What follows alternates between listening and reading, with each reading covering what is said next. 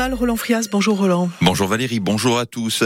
Une semaine après la violente rixe qui a opposé deux bandes de jeunes sur le parking d'une zone commerciale à Fouriagne, un rassemblement est prévu aujourd'hui à Bastia en début d'après-midi à 13h30 dans le quartier de Paeseno. Une manifestation non déclarée mais pas interdite par les autorités, indique dans un communiqué la préfecture de Haute-Corse qui précise qu'afin de prévenir tout débordement ou tout trouble à l'ordre public, un dispositif de sécurité sera mis en place par les forces de l'ordre. L'appel à la mobilisation de cet après-midi, lancé tout d'abord sur les réseaux sociaux, a été repris, Patrick Vichiguer, par euh, l'association Paladine. Avec un mot d'ordre qui claque, Bastagouzi, le mouvement dénonçant une énième agression dirigée contre un jeune Corse. La Corse, selon Palatino, est en voie avancée de banliorisation sur fond d'immigration inintégrable. Des accusations alors que pour l'heure, rien n'accrédite une thèse ou l'autre. Quatre personnes, y compris la victime supposée, vont comparaître devant le tribunal pour des violences volontaires. Quoi qu'il en soit, après cet été, les événements survenus au Cannes et à Calvi, cette nouvelle affaire de Foriane enflamme les réseaux sociaux et témoignent de tensions de plus en plus palpables. Les politiques aussi s'en sont emparés, Corinne Front et parle de fragmentation communautaire de la société corse, de mutation sociétale, alors que le PNC affirme que la Corse subit les effets d'un phénomène de banliorisation.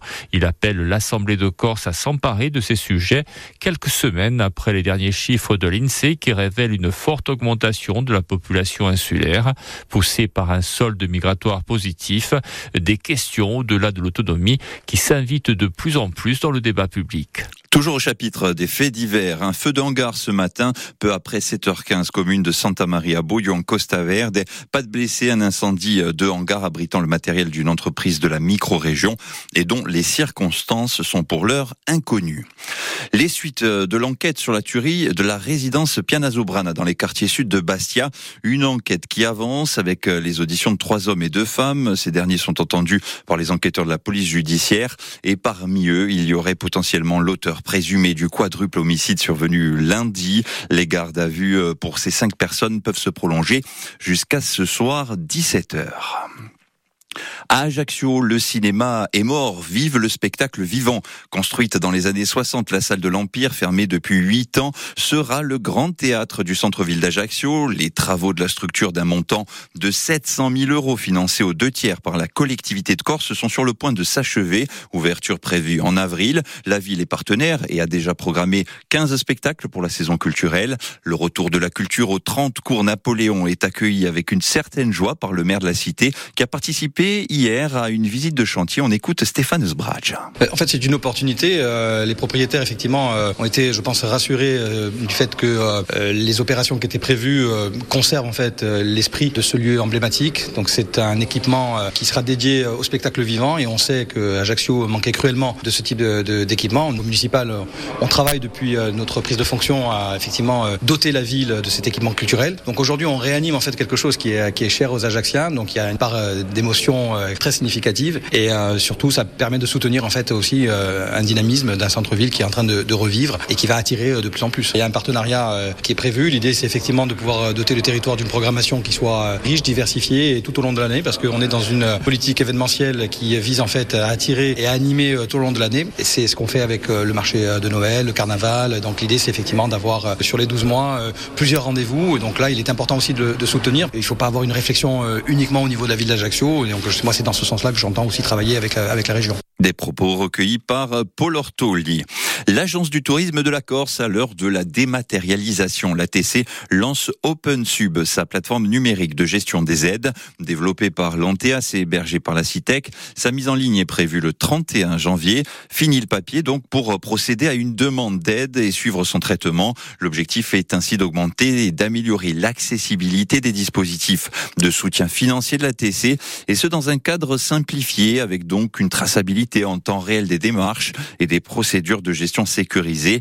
En 2023, l'ATC a accompagné et financé une centaine de projets visant notamment à développer l'offre d'hébergement touristique, mais aussi les activités de loisirs et événements, le tourisme d'affaires, ainsi que les formations et l'emploi hôtelier.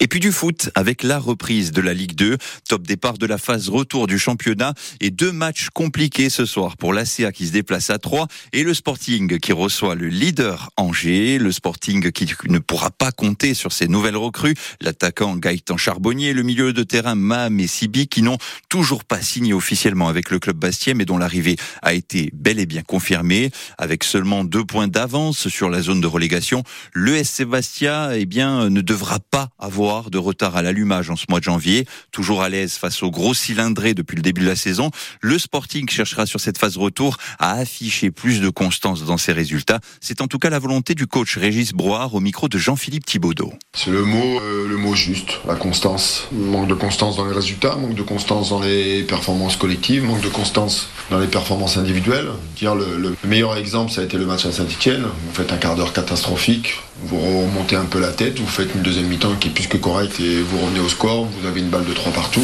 Dire d'avoir de telles différences de niveau dans un match, ce n'est pas normal. Dire on a été capable contre Auxerre, contre Bordeaux, contre les grosses équipes de répondre présent et, contre d'autres équipes bah, d'être nul en fait, de pas être bon et d'être absent.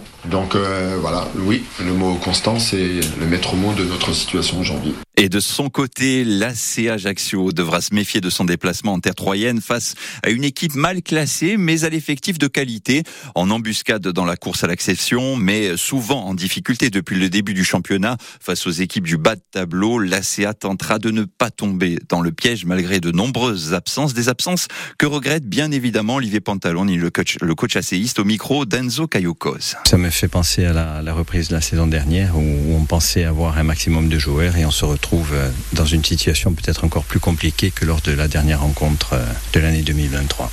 Il va falloir faire attention si cette équipe vient nous chercher, nous met de la pression, donc ne pas tomber dans, ce piège-là et après euh, avoir la lucidité nécessaire pour avoir les temps de jeu, arriver à faire courir aussi cette équipe et être très tranchant, notamment dans, les 30 mètres adverses. On, est capable d'avoir des temps de jeu, de, de conserver les 30, 30 derniers mètres. Euh, L'efficacité et manque un petit peu au rendez-vous et, là-dessus, il faut qu'on qu progresse. 3 ACA, Sporting Angers, de rencontres à vivre, bien évidemment en direct sur France Bleu RCFM, avec les commentaires à Fouriani de Jean-Philippe Thibaudot et à 3 de Laurent Diffray à coup d'envoi, 19h.